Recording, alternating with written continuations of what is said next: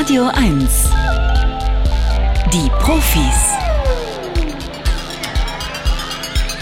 Mit Stefan Karkowski. Schön, dass Sie dabei sind. Soll man noch anderes machen bei diesem Regen, ne? oder regnet es bei Ihnen gerade nicht?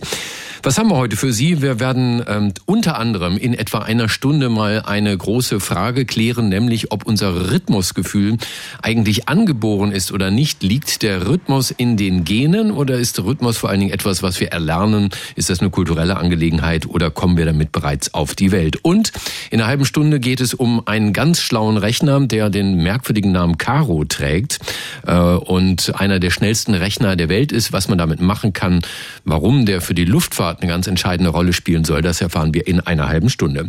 Jetzt aber erstmal das Scannerspiel. Das ist ein, unser Wissenschaftsquiz. Da legen wir Ihnen Meldungen vor aus der Welt der Wissenschaft. Und Sie müssen dann entscheiden, stimmt das, was da erzählt wird, oder haben wir uns das ausgedacht oder verfälscht? Und nach der dritten richtigen Antwort gibt es ein Buch. Heute ist es eins, was ich am liebsten behalten möchte. 35 Euro im Buchhandel Kosmos Verlag, der sowieso immer schöne Bücher rausbringt. Armin Schieb ist der Autor. Es heißt Das Ameisenkollektiv. Entstehung und Organisation eines Waldameisenvolkes. Der Titel sagt alles. Und wenn Sie das interessiert, dann rufen Sie an und bewerben Sie sich beim Scannerspiel unter 0331 70 99 111. Der Scanner. Bringen Sie Licht ins Datendunkel. 0331 70 99 111. Wo wohnt denn äh, Gabi, möchte ich mal fragen. Guten Morgen, Gabi. Hallo. Guten Morgen. Gabi wohnt in Zehlendorf. Das ist ja auch nicht verkehrt. Ja, am Schlachtensee. Man sagt ja, Zehlendorf am Schlachtensee, das ist sozusagen das Sylt Berlins, ne?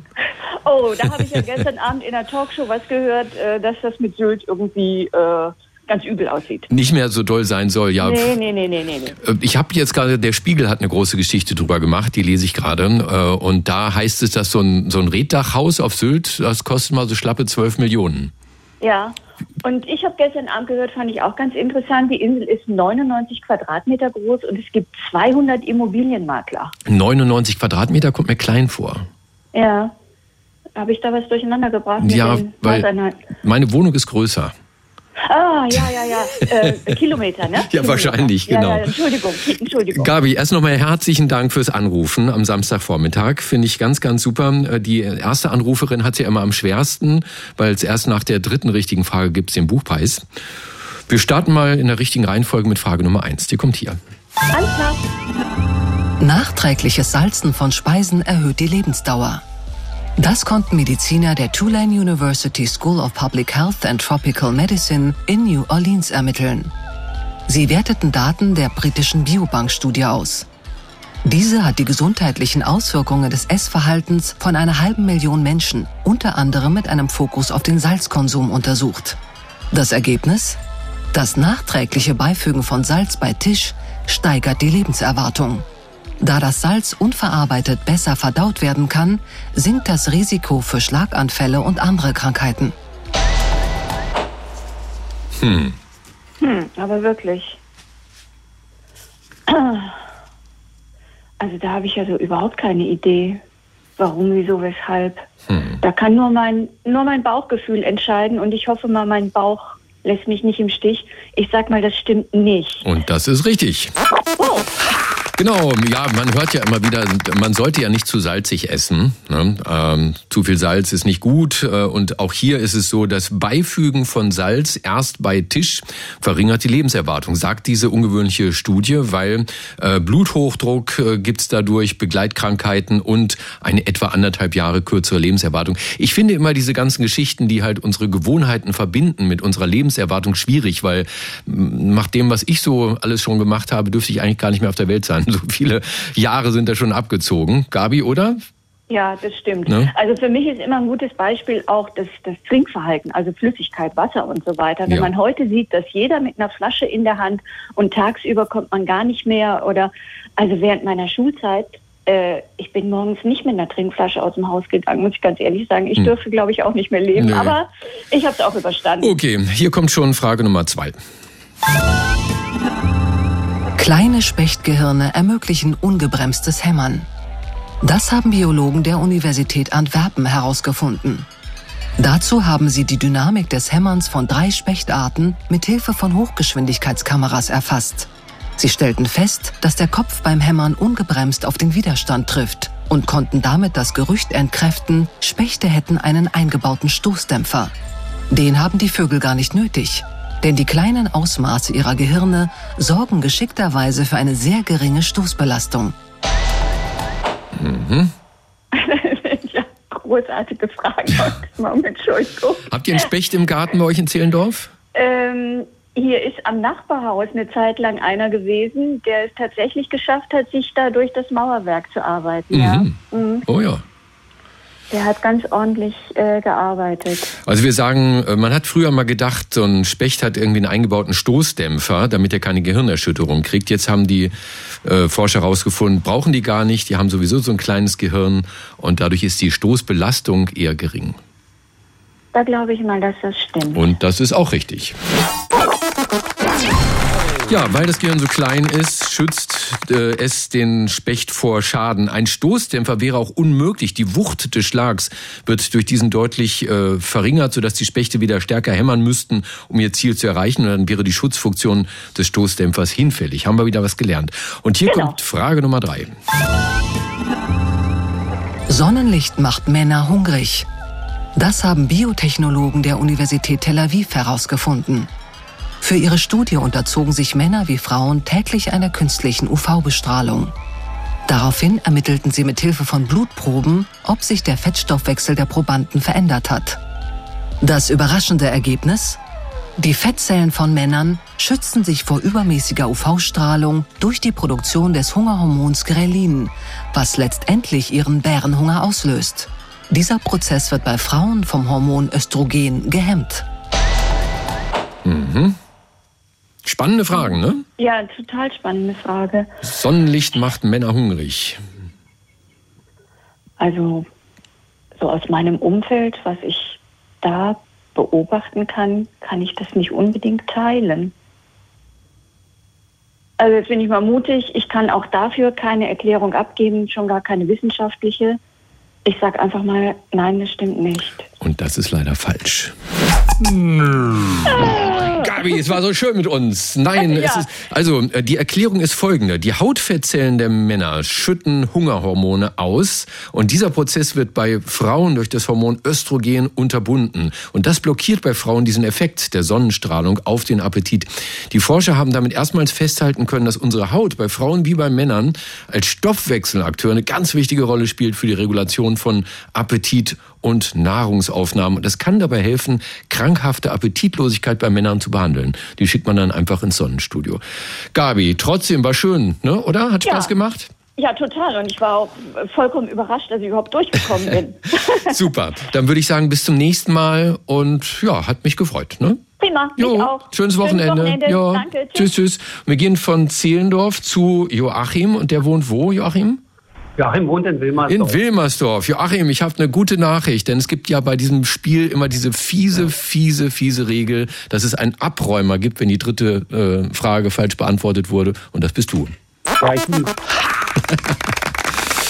Ja, herzlichen Glückwunsch. Gut gemacht. Das Buch, das du gewonnen hast im Kosmos Verlag, 35 Euro im Buchhandel von Armin Schieb, heißt das Ameisenkollektiv Entstehung und Organisation eines Waldameisenvolkes.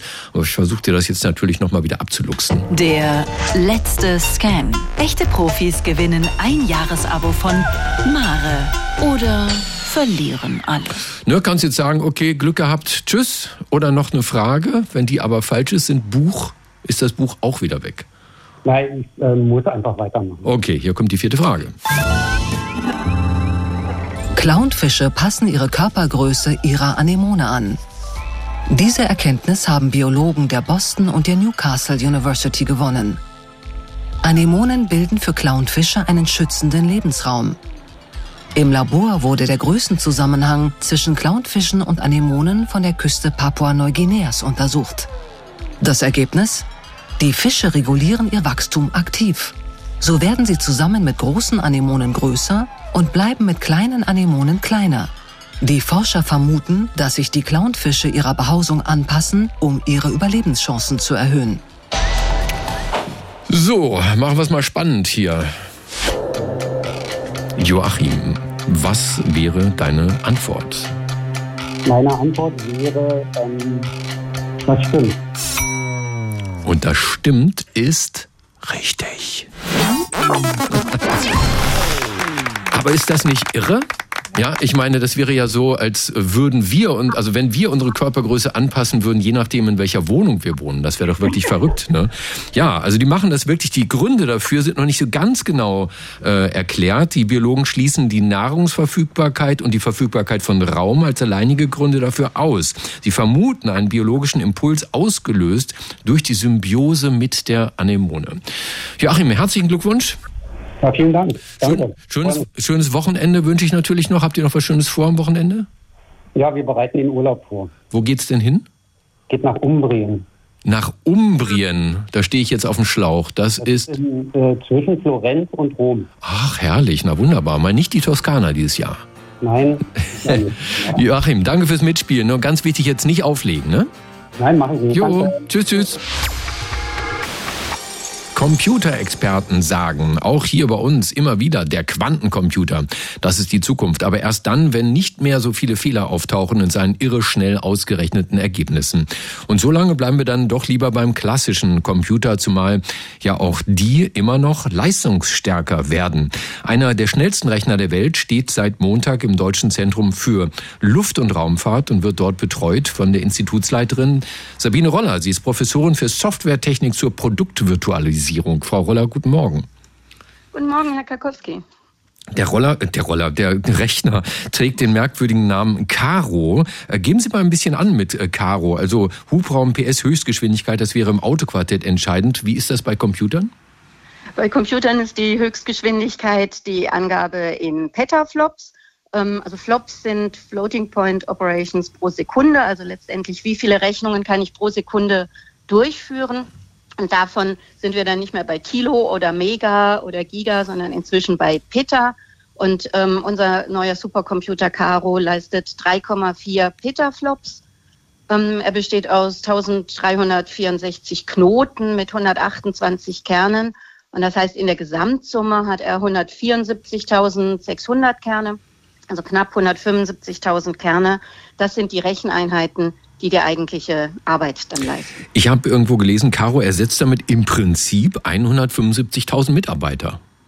Die Mitarbeiter ersetzt er nicht. Die Mitarbeiter sind ähm, sehr wichtig, weil die Maschine alleine, die kann ja nichts. Sie braucht ja die Software, die muss sowohl entwickelt als auch benutzt werden, um dann eingesetzt zu werden für die virtuellen Produkte, die wir entwickeln wollen. Also bei uns insbesondere im Luftfahrtbereich. Ähm, wir wollen die Flugzeuge besser machen, wir wollen die Treibstoffe effizienter machen. Ähm, genauso gehen wir aber auch in Bereiche wie die Windenergie zum Beispiel, um jedes einzelne Windrad effizienter zu machen, aber auch um äh, Planungen zu machen, wie man die Windräder besser aufstellt, in einem gesamten Windpark. Hm, aber so als ähm, ja, Visualisierung wäre das doch ganz schön, wenn man sich 175.000 Menschen vorstellt mit einem Abakus ne, zum frühzeitlichen mhm. Computer, dann ist das, was Caro heute macht. Wo steht er in der Hitliste der schnellsten Rechner? Der steht ähm, in den schnellsten 150. Ähm, es gibt eine weltweite Liste, die heißt Top 500 und da sind wir aktuell ähm, in den ersten 150. Hm, Sie haben es ja schon angedeutet, Caro soll nun mithelfen, das Fliegen umweltfreundlicher und ökonomischer zu machen. Umweltfreundlicher und ökonomischer, geht das beides gleichzeitig? Ähm, Im Endeffekt ja, weil alles, was ähm, effizienter ist, ist natürlich am Ende auch ökonomischer. Es geht natürlich aber auch sehr stark darum, die Klimawirkungen zu reduzieren. Da geht es um neue Antriebstechniken, es geht aber auch um neue ähm, Designs der Flugzeuge zum Beispiel. Ähm, und es geht auch um eine effizientere Organisation des gesamten Flugbetriebs. Ähm, in allen Richtungen müssen sie simulieren. Und simulieren heißt letztendlich, sie versuchen die Gleichungen, die hinter dem ganzen System stecken, ähm, auf dem Computer zu lösen, weil natürlich ein Computer dann doch sehr viel schneller ist als 175.000 Menschen. Hm, an was wird denn da zum Beispiel gearbeitet? Auch an Wasserstoffantrieben für Flugzeuge? Es wird auch an Wasserstofftechnologie gearbeitet. Ähm, es wird an ähm, elektrischem Fliegen gearbeitet. Es wird an ähm, ähm, Sustainable Aviation Fuels gearbeitet, also an den künstlichen Kraftstoffen. Ähm, und alles immer in Bezug auf das Gesamtsystem Flugzeug, weil das dann eben immer nicht eine Änderung ist, sondern sobald Sie an einem Rädchen drehen, müssen Sie sehr viele andere Komponenten auch anpassen. Wie wird das äh, geregelt, welcher Forscher wann ran darf an diesen Superrechner, um ihn mit seinen Aufgaben zu füttern? Sind Sie da die Torwächterin? Äh, nein, wir haben ein, ähm, eine Budgetverteilung. Die verschiedenen Institute haben ein Rechenzeitbudget, also sie haben eine Anzahl Stunden, die sie auf dem Cluster ähm, verwenden können. Und wenn sie dann wirklich rechnen wollen, dann gibt es auf dem Cluster ein System, das ist wie eine Warteschlange und jeder Nutzer stellt seinen Rechenauftrag sozusagen in die Warteschlange, gibt dabei an, wie viele von diesen Knoten ähm, und Kernen er braucht, wie lange er diese Rechnung braucht. Und dieses Warteschlangensystem ähm, platziert dann die Jobs auf der Maschine, so dass eben möglichst ähm, alle Jobs so schnell wie möglich abgearbeitet werden können. Dann haben wir noch gar nicht drüber gesprochen, wie Caro eigentlich aussieht. Ist Caro vergleichbar mit meinem Desktop-Computer zu Hause? Wenn Sie innen reingucken, in die Details, wenn Sie ihn aufschrauben würden, wäre er sehr ähnlich. Von außen ist so ein Supercomputer aber erstmal eine große Anzahl Schränke. Das sieht immer erstaunlich unspektakulär aus. Sie haben viele große Schränke. Wenn Sie die Türen aufmachen, sehen Sie von der einen Seite sehr viele blinkende Dioden, von der anderen Seite sehen Sie sehr viel Verkabelung, Sie sehen eventuell Lüfter, aber wenn Sie die Türen zumachen, dann sehen Sie im Wesentlichen ja, viele, viele große Schränke. Und die dann in einer langen Reihe. Sie wissen, dass Sie aufpassen müssen, wenn Caro eines Tages zu Ihnen sagt, nein, Sabine, das werde ich nicht tun. Dann ist er zu schlau geworden. Ja, aber bis wir in der künstlichen Intelligenz wirklich an diesem Bereich sind, dass die Maschinen nicht nur für spezifische Probleme sehr gut geeignet sind, sondern selbstständig in andere Bereiche reingehen könnten. Da sind wir sehr weit weg davon. Herzlichen Dank an äh, Professor Sabine Roller. Sie ist die Institutsleiterin des Instituts für Softwaremethoden zur Produktvirtualisierung des Deutschen Instituts für Luft- und Raumfahrt. Äh, und diese Professur ist an der TU Dresden, damit wir die Uni auch mal erwähnt haben. Frau Roller, vielen Dank und Ihnen ein schönes Wochenende. Danke gleichfalls. Tschüss. Musik liegt ja bekanntlich in der Luft, wenn du in meiner Nähe bist. Und ich spüre diesen heimlichen Zauber, den man einmal lebt und dann niemals vergisst, liebe Fans von Katharina Valente. Aber liegt Musik auch in unseren Genen, ja, unsere Musikalität, unser Rhythmusgefühl? Werde ich zum Schlagzeuger geboren, zum begnadeten Pianisten vielleicht, oder gilt nach wie vor der alte Gag aus der Muppet Show? Ähm, Entschuldigung, können Sie mir sagen, wie ich am schnellsten zur Oper komme? Üben, üben, üben. Am Max-Planck-Institut für empirische Ästhetik, da hat Dr. Miriam Mosing nun genau das erforscht. Sie leitet dort den Bereich Verhaltensgenetik in der Abteilung für kognitive Neuropsychologie. Frau Mosing, guten Morgen. Guten Morgen. Und Sie waren mit dieser Forschung nicht allein. Zehn Institute, sechs Länder haben sich beteiligt und ein Datensatz von 600.000 Forschungsteilnehmern und Teilnehmerinnen wurde ausgewertet. Mussten die alle einen DNA-Test machen? Ja, das ist korrekt. Die kommen alle von einer Firma in Amerika, 23andMe heißt die Firma, die anbietet für Privatleute einen DNA-Test zu machen und denen das Ergebnis zuzuschicken. Das heißt, diese Menschen, die teilgenommen haben an unserer Studie, haben freiwillig dort einen DNA-Test vornehmen lassen. Und dafür mussten Sie dann bestimmte Fragen beantworten. Bevor wir dahin kommen, zunächst mal Ihre Forschungsfrage. Es ging Ihnen ja um eine ganz spezielle Sache. Sie wollten herausfinden, ob sich genetische Unterschiede finden lassen zwischen Menschen mit gutem und Menschen mit schlechtem Rhythmusgefühl. Warum gerade diese Frage? Genau, in, in diesem Fall, weil wir natürlich auch äh, die, die genetischen Daten haben. Von den Menschen geht es darum, eine möglichst einfache Fragestellung zu haben, damit die Leute nicht zu viel Zeit verbringen, um diese Fragen zu beantworten. Und da bot sich eben an, diese Frage zu nehmen, ob Menschen selber denken, dass sie zu einem Rhythmus klatschen können oder eben nicht. Das ist sehr, sehr einfach und das haben wir dann später in einem separaten Datenset validiert, dass in der Tat mhm. Menschen, die denken, dass sie das können, mit anderen Tests, die dann etwas komplizierter sind, ein besseres Musikgefühl und bessere Musikkenntnis haben. Genau, Sie hätten ja Menschen auch eine Tonleiter pfeifen lassen können oder äh, ihnen bestimmte Töne vorspielen, die sie nachsingen müssten oder so weiter. Haben Sie nicht gemacht, also eine einfache Frage. Ähm, das mhm. Untersuchungsdesign klingt natürlich zunächst mal ein wenig schlicht. Also diese 600.000 haben Auskunft gegeben zu einer einzigen Frage, können Sie zu einem musikalischen Rhythmus klatschen? Und da haben 92 Prozent gesagt, das Logo kann ich das. Na klar, wer würde da schon Nein sagen? Wie haben Sie das überprüft? Genau, dann haben wir in einer anderen, also eine andere Datenerhebung, haben wir Leuten auch genau diese Frage gestellt und diese Menschen dann aber auch gefragt, an ihrem Computer noch ein paar andere Tests durchzuführen.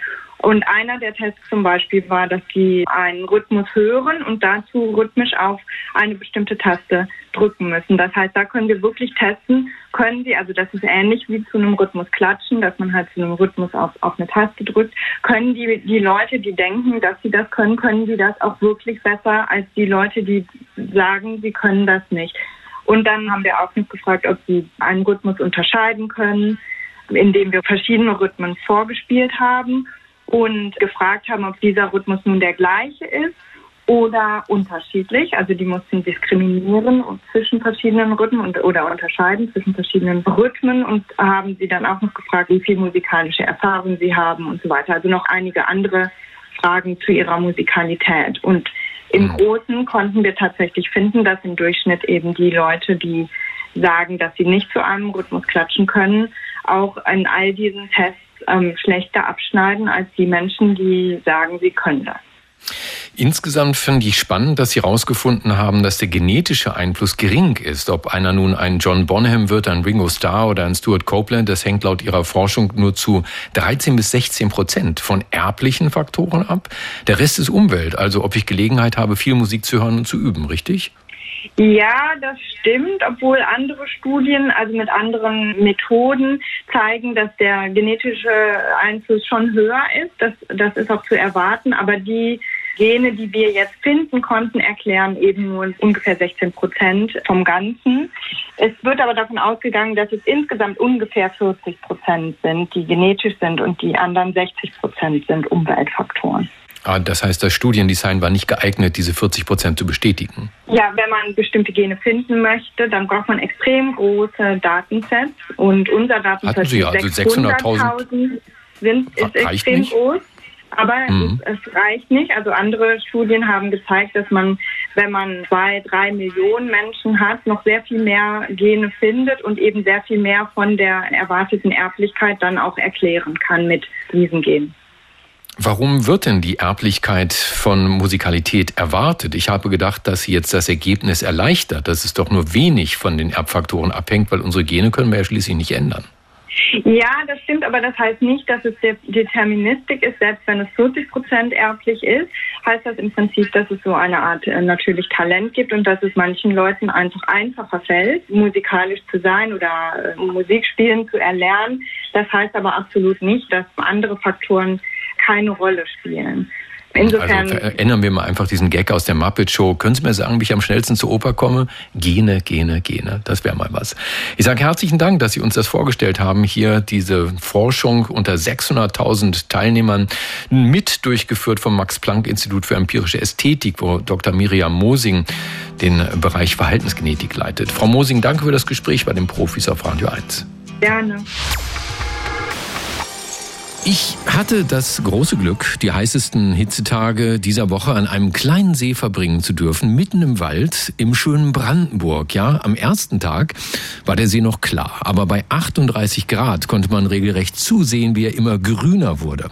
Am Ende sah man Schlieren auf dem Wasser, kein schöner Anblick. Für so ein Badegewässer zu stinken fing es dann auch an und wir sind dann lieber nicht reingegangen. Mit was der See zu kämpfen hatte bei dieser Hitze, das gilt Ökotrophologen, also Ernährungswissenschaften Wissenschaftlern als die Zukunft unseres Essens, Algen. Und die sind auch das Forschungsfeld von Klaus Herburger. Er ist Juniorprofessor für die Zellbiologie phototropher mariner Organismen am Institut für Biowissenschaften der Universität Rostock. Herr Herburger, guten Tag. Hallo, schönen Vormittag. Essen Sie gern Algen? Um ehrlich zu sein, ja, also bei mir ist es sogar noch einfacher, weil ich bin sogar Vegetarier. Aha. Und ähm, Algen sind durchaus äh, Proteinquelle für mich, aber eine sehr wichtige Quelle für, für Ballaststoffe.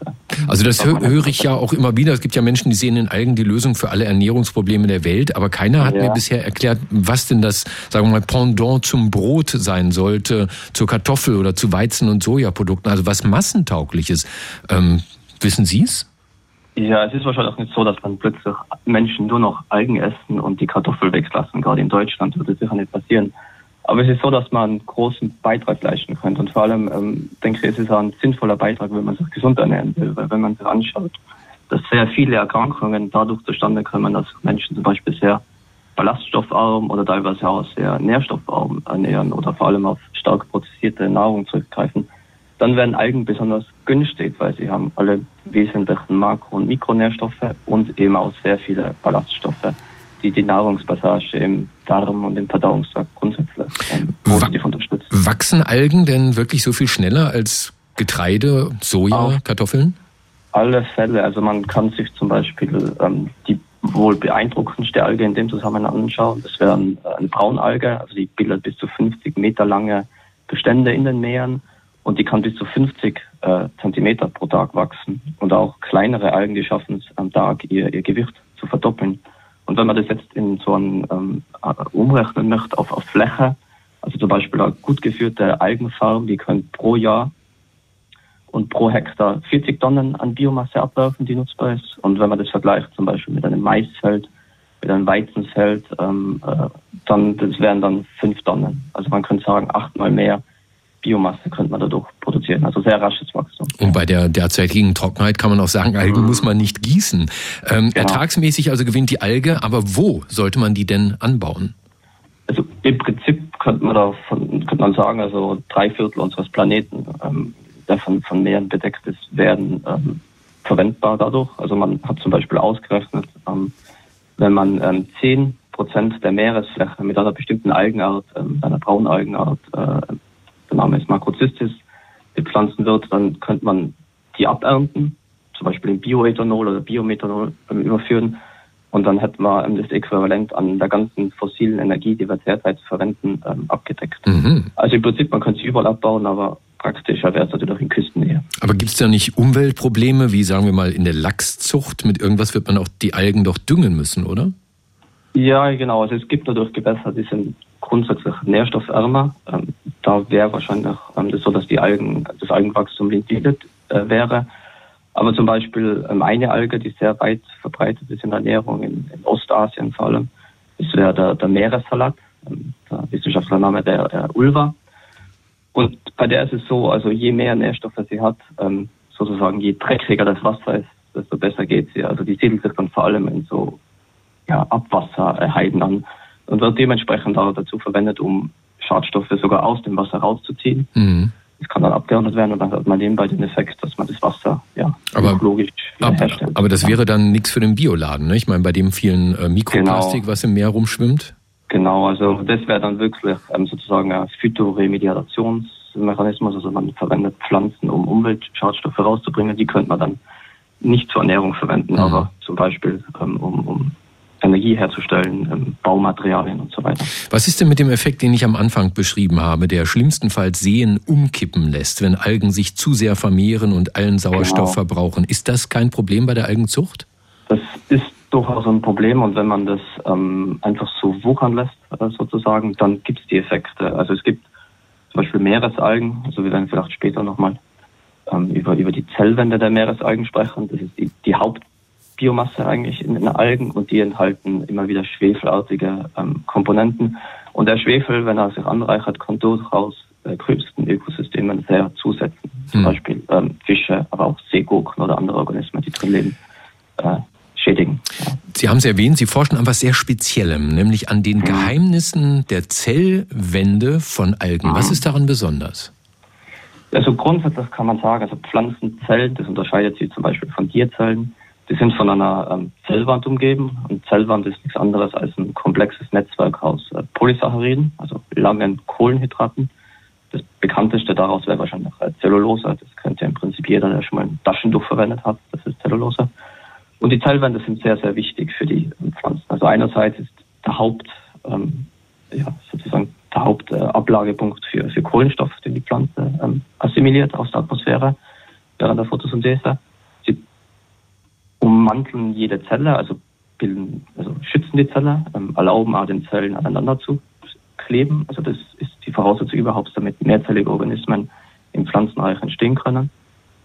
Und es sind auch hochdynamische Strukturen, also die werden immer wieder umgebaut, je nach äh, Umwelteinflüsse. Und das ist ein Hauptgebiet, das mich interessiert. Also wie so die Haupt, sozusagen der Hauptkohlenstoff Zink äh, in Pflanzen umbaut. Ähm, die Algen, das Forschungsfeld von Klaus Herburger, Juniorprofessor für die Zellbiologie phototropher mariner Organismen am Institut für Biowissenschaften der Uni Rostock. Herr Herburger, herzlichen Dank und Ihnen ein schönes Wochenende. Dankeschön, schönes Wochenende. Ihnen auch. Tschüss. Bundesgesundheitsminister Lauterbach möchte ja bis zum Jahresende einen Gesetzesentwurf vorlegen zur Legalisierung von Cannabis. So ganz weiß ich noch nicht, ob das wirklich klappen wird, denn ähm, die Bundesregierung hätte, da, um das äh, hinzukriegen, dass man das im nächsten Jahr bereits legalisiert, internationale Verträge kündigen müssen, mit denen sich Deutschland verpflichtet, äh, die, diese Droge THC, also den Wirkstoff, der da drin ist, zu bekämpfen. Naja, jetzt gibt's aber neue Versuche äh, am Leibniz-Institut Institut für Naturforschung und Infektionsbiologie, dem Hans-Knöll-Institut in Jena, wo man natürlich weiß um die auch therapeutische Wirkung von THC, also dieser Droge in Cannabis. Und die versuchen jetzt das Ganze künstlich herzustellen. Dann bräuchte man gar keine Cannabispflanzen mehr anzubauen und helfen sollen ihnen dabei Amöben. Und wie das Ganze funktioniert, das kann uns ein Forscher erklären, der sich mit so kleinen Dingen sehr gut auskennt. Er ist Mitglied des Komitees des IG Nobelpreises für kuriose wissenschaftliche Forschungen, Vorsitzender der Deutschen Dracula-Gesellschaft und der bekannteste Kriminalbiologe der Welt. Dr. Marc Benecke, live auf Radio 1, die Profis. Hey Marc, schon gechillt heute, alles entspannt? Yo man, Radio 1, chill, yo. Lieber Stefan. Sag mal, ähm, haben die eigentlich gesagt, warum die das machen wollen? Warum wollen die THC künstlich herstellen? Warum wollen die das probieren? Ich vermute, weil sie es können. Das sind so typische Forscherinnen und Forscher, die total ernst bei ihrer Sache sind und vor allen Dingen, damit vor dem geistigen Auge der Zuhörer und Zuhörerinnen sich das mal aufspannt, die arbeiten wirklich noch mit den Erlenmeyer-Kolben, also die, die man sieht, wenn man so einen 60er-Jahre-Film, wo irgendwas mit Chemie vorkommen soll, ja, so ein dreieckiger Kolben, der oben so eine Röhre hat, wie so ein Kamin. Und mit Petrischalen. Das sind diese flachen, runden Schalen, in denen was gezüchtet wird. Und das auf der einen Seite und auf der, da züchten sie nämlich diese Schleimpilze, diese sozialen Amöben. Und auf der anderen Seite ist es absolut absolute super Hightech, wo du dann in der Dokumentation im äh, Film nur noch so einen hellblauen Schirm mit irgendwelcher DNA drauf siehst, weil man es nicht mehr erklären kann. Also das ist eine, das ist einfach eine fantastische biotechnische ähm, Methode und ähm, man kann damit nicht nur das THC herstellen, um auf deine Frage einzugehen, mhm. sondern sie haben gleichzeitig auch noch also Vorstufen davon hergestellt, zum Beispiel Methylolivetol, aber auch eine andere Substanz. Und ausnahmsweise darf ich das vielleicht mal machen. Ich kannte die nämlich gar nicht. Da stand nämlich drin, das ist Fluorocaprophenon. Und dachte ich mir so, was ist denn das jetzt? Was hat das mit THC zu tun? Es stellt sich raus, es ist, Achtung, 1, 2, 4, 6 Trihydroxylphenyl-1-Hexanol. Ja, klar. Und lauter ja, genau. Ja. Und dann war es mir schon ein bisschen klarer. Und ähm, unter anderem auch Resveratrol. Und da, da ist mir so langsam die Lampe aufgegangen. Das ist nämlich eine Substanz, wegen der viele Leute glauben, dass Rotwein gesund wäre, ein ähm, antioxidativer Stoff, der 1976 in Weinbeeren, also Weintrauben, festgestellt wurde. Das ist zwar alles nur Quatsch, aber das hat sich in den Köpfen der Leute festgesetzt, dass Rotwein deswegen jetzt gesund sein soll. Und kurz gesagt, man kann damit alles Mögliche herstellen. Du kannst also nicht nur THC herstellen, sondern auch andere Stoffe, die gesund sein können oder zur Heilung führen können, zum Beispiel Krebsmedikamente mhm. und dergleichen. Weißt du, wie das geht? Also ich, äh, Amöben, das sind Einzeller, richtig? Ja, das sind ähm, Einzeller eigentlich. Die haben aber die besondere, die soziale Angewohnheit, dass sie sich zusammenschließen können und dann können die so einen Stiel bilden, also diese besonderen Amöben jetzt. Und oben noch so ein Köpfchen. Das machen sie unter ganz bestimmten Bedingungen und man versteht natürlich auch noch gar nicht so genau, wie das bei den Schleimpilzen, sozialen Amöben so richtig funktioniert. Aber alle Menschen sind total fasziniert, weil die äh, zum Beispiel auch den kürzesten Weg finden können, so wie ein Supercomputer. Oder ähm, die checken Nahrungsquellen aus und gehen dann wieder zurück an eine andere Stelle. Und das äh, Lebewesen an sich ist schon spannend. Und wenn man das jetzt zusätzlich noch nimmt, dieses sowieso schon interessante Lebewesen, und das nennt man ein, ähm, wie, ich weiß nicht, wie das beim Auto heißt, ein Cassis oder so, also, äh, also nicht, die, nicht der Geschmack, sondern das, das Gehäuse vom Auto. Ich habe von Autos keine Ahnung. Chassis. Also der, das, ja, das, das Chassis. Mhm. Das Chassis, ja, ja, das. Und das nimmt man jetzt, und zwar den genetischen Anteil dieser Amöben. Und weil die besonders gut geeignet sind, um solche Biostoffe herzustellen, in diesem Fall, also in dem Fall Phytocannabinoide beispielsweise oder die anderen genannten Chemikalien, ähm, da baut man dann einfach nur noch das rein, wie beim Auto, was man braucht. Also da kannst du dir den Sitzbezug aussuchen. Das mhm. wäre dann das Medikament oder die Chemikalie, die da reingebaut wird. Und das ist das Tolle, weil nämlich bei den vorherigen Lebewesen, mit denen man diese Stoffe herstellen wollte, musste man super kompliziert die Erbsubstanz verändern. Und hier brauchst du nur mehr oder weniger den Rahmen nehmen, den man schon hat und dann die einzelnen genetischen Veränderungen nur noch da reinbasteln. Hm, glaubst du, wir werden künftig, also nicht wir, du und ich, sondern die Leute, die das nehmen, werden künftig äh, Amöben rauchen? Ich glaube nicht, äh, weil die Menge, die hier hergestellt wurde, zumindest da in Jena in diesem Experiment, war noch sehr, sehr gering, die Mengen, die da hergestellt werden konnten, sodass sich das vermutlich nicht lohnt, jetzt zu Hause äh, so am Möben Erlenmeyer-Kolben anzusetzen. Aber ich glaube tatsächlich, dass große Bioreaktoren schon interessant sein könnten, eventuell, weil du natürlich dann eine Fabrik hättest, in der du mit demselben ähm, Lebewesen und einem Team von Biologen und Biologinnen, die dann eben die einzelnen Erbsubstanzveränderungen machen, alles Mögliche herstellen kannst. Also das könnte könnte schon sehr, sehr sexy und interessant werden. Und am Ende stammt also dann das THC, das die Menschen vielleicht ab nächstes Jahr benutzen, möglicherweise wirklich aus Amöben. Oh. Danke, Marc. Das war Dr. Marc Benecke, live auf Radio 1, die Profis. Morgen, Kinder, wird's was geben. Bei uns in unserer Reihe Radio 1 Sommersonntage ist das Thema morgen, nämlich die neue Deutsche Welle. Radio 1 präsentiert die 100 besten NDW-Tracks von 9 bis 19 Uhr. Und weil ich diesen Tag starten darf, morgen früh um 9, dachte ich mir, bevor ich irgendwas Falsches erzähle, frage ich lieber mal einen Profi, was war das eigentlich nochmal genau, die neue Deutsche Welle? Erklären kann das der Pop-Historiker Florian Völker. Er promoviert gerade zum Kälteeinbruch in der deutschen Popmusik Popmusik zum Kältepop Ende der 70er am Zentrum für zeithistorische Forschung in Potsdam. Herr Völker, guten Morgen. Guten Morgen. In Westdeutschland, da gab's Ende der 70er Volksmusik und Schlager, da wurde Deutsch gesungen, ähm, in der DDR sowieso. Es gab Liedermacher, Lindenberg, Wolf Mahn, Konstantin Becker, Hannes Wader, Wolf Biermann, es gab Rock'n'Roller wie Peter Kraus, es gab starke Frauen, Ulla Meinecke, Juliane Werding, Ina Deter, alles Deutsch. Was war denn angeblich so neu an der neuen deutschen Welle? Ähm, also neben der deutschen Sprache natürlich, ja, war es äh, vor allem diese thematische Fokussierung und wie damit umgegangen wurde, ähm, so auf Alltagsphänomene und ganz individuelle Lebenswelten. Also wiederkehrende Themen in den Songtexten waren zum Beispiel die Konsumkultur, das moderne Leben zwischen Hochhaus und Beton, der technologische Fortschritt mitsamt seiner ganzen Exponate und natürlich auch zwischenmenschliche Beziehungen. Aber was äh, ganz neu war, zumindest gilt es für die erste Phase der NDW, dass das alles sehr dokumentarisch zur Sprache gebracht wurde, also ganz sachlich und irgendeine Wertung. Also man hat sich da nicht, das ist gut oder das ist schlecht unbedingt, äh, vor allem nicht, dass es schlecht. Viele Sachen wurden dann eher sogar noch äh, glorifiziert. Und äh, es gibt da auch diesen ähm, es war auch neu, dass es vor allem auch nicht mehr zum Beispiel Protest war, wie wir es noch vom Deutschrock kennen, mhm. ähm, dass es eher gesagt hat, nee, wir, wir wollen all diese Sachen, äh, diese, wofür sich die, die Rock- und Punkmusiker engagieren, die Friedens- und Umweltaktivisten, das ist total überholt und ist auch weltfremd und wir grenzen uns jetzt von denen ab. Und es war erstmals natürlich die deutsche Sprache in einer Musik, in der man sie vorher nicht kannte. Wie kam es denn zu diesem Etikett Neue Deutsche Welle? Ich meine, wenn man Punkbands äh, wie Rotzkotz oder Hansaplast vergleicht mit den harten IBM-Klängen der Krupps oder dem Postschlager eines Andreas Dorau oder den Liedchen von Nena, wie konnte irgendjemand glauben, das hat was miteinander zu tun? Das äh, hat sich eigentlich schon von Anfang an sozusagen äh, miteinander verbunden. Also der Begriff Neue Deutsche Welle kam ja schon 1979 auf in der Deutschen Sounds, dem äh, Musikmagazin. Als Szene-interne, als Oberbegriff wurde das auch schon da genutzt. Und als es dann Anfang der 80er die ganzen großen Musiklabels eingestiegen sind und unheimlich viele Acts auf den Markt geworfen haben, äh, ging es dann quasi über. Da wurde wirklich alles unter diesem Begriff NDW subsumiert, was deutschsprachig war, auch unabhängig, ganz unabhängig von der Musik- oder Szeneanbindung.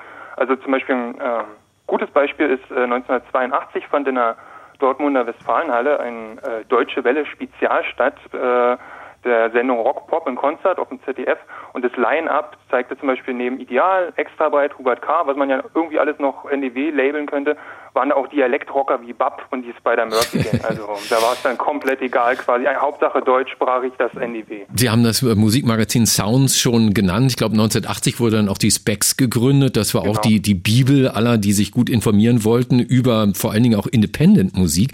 Wie ging denn die Musikpresse damals um mit diesem Label NDW und seinen Protagonisten? Also könnte man erstmal sagen, dass äh, die NDW als Bewegung ohne die Sounds, also das Magazin, nicht vorstellbar ist. Also die, und dann später auch Specs, wie gesagt, ab 1980, die nahmen halt aufblühende Trends, Stile, Motive innerhalb dieser Szenen auf und förderten die dann mit über diese Szenegrenzen hinaus die, deren Verbreitung und boten dann auch gleichzeitig ein Forum für Künstler und äh, gleichgesinnte Hörer allerdings waren Sound und Specs dann auch mit einer der ersten, die sich von der NDW dann Anfang der 80er äh, abwendeten und quasi eine Übersättigung formulierten. Also eben, es war eigentlich genauso auch bei solchen Magazinen in äh, Großbritannien, der New Musical Express oder die britische Sounds, die hatten zwar am Anfang auch so Acts wie Duff und Pali Schaumburg so gehypt, aber dann spätestens ab 83 sahen sie dann auch die NDW am Ende und berichteten eher abwertend. Wie kommt das? Über die Ausläufer. Na, weil es war nicht vor allem, man sah sich quasi von der Musikindustrie überrumpelt und das zeigt sich ja auch zum Beispiel in die Bravo ist ja dann erst richtig eingestiegen. 1983 zum Beispiel war die Sängerin Nena äh, ganze 14 Mal auf dem Cover der Bravo, 1984 auch nochmal 10 Mal. Und damit wollte man einfach nichts mehr zu tun haben. Hm. War denn die Neue Deutsche Welle kommerziell so erfolgreich, dass sich ihre Stars heute alle ein Haus am See leisten können? Ähm, ich, ich glaube nicht. Also es gab zwar äh, kurzzeitige Erfolge, also für die, sagen wir mal, diese erste Riege an NDW-Leuten, DAF, Grauzone, Ideal, Fehlfarm, die haben schon kommerzielle äh, Erfolge erreicht, äh, teilweise auch ein bisschen länger, äh, mit längeren Arten, zum Beispiel Fehlfarm, deren Debüt Monarchie und Alltag von 1980, das hat erst 2001 Goldstatus erreicht. Und äh, so richtig erfolgreich, also geldmäßig waren tatsächlich dann erst die, die ab der zweiten Hälfte des Jahres 82 eingestiegen sind, diese ganzen Wellenreiter, die keine Szeneanbindung hatten, aber halt irgendwie in dieses Label reingedrückt wurden. Mhm. Also Nenas 99 Luftballons ab Januar 83 oder Trios Da Da Da die haben tatsächlich äh, äh, richtig Kohle damit gemacht. Ja. Dann brauchen wir natürlich noch Ihren Tipp, den Tipp des Pop-Historikers. Was glauben Sie, was steht morgen Abend kurz vor 19 Uhr auf Platz 1 der besten NDW-Songs aller Zeiten gewählt von unserer, ich glaube, 148-köpfigen Jury aus äh, Leuten, die alle im Musikbusiness tätig sind und in den 90er Jahren eigentlich sozialisiert wurden in ihrer Mehrheit? Ich, ich hoffe, äh, Grauzone ist Eisbär. Ich befürchte Nenas 99 Luftballon. das nehmen wir mal so mit. Ich sage herzlichen Dank an den Pophistoriker Florian Völker, der gerade promoviert am Zentrum für zeithistorische Forschung in Potsdam. Herr Völker, danke, dass Sie uns aufgeklärt haben über die NDW. Vielen Dank. Radio 1. Marias Haushaltstipps. Bädermöbel frischt man auf, indem man sie mit einem Gemisch von Eiweiß und Leinöl bestreicht. Radio 1. Nur für Erwachsene.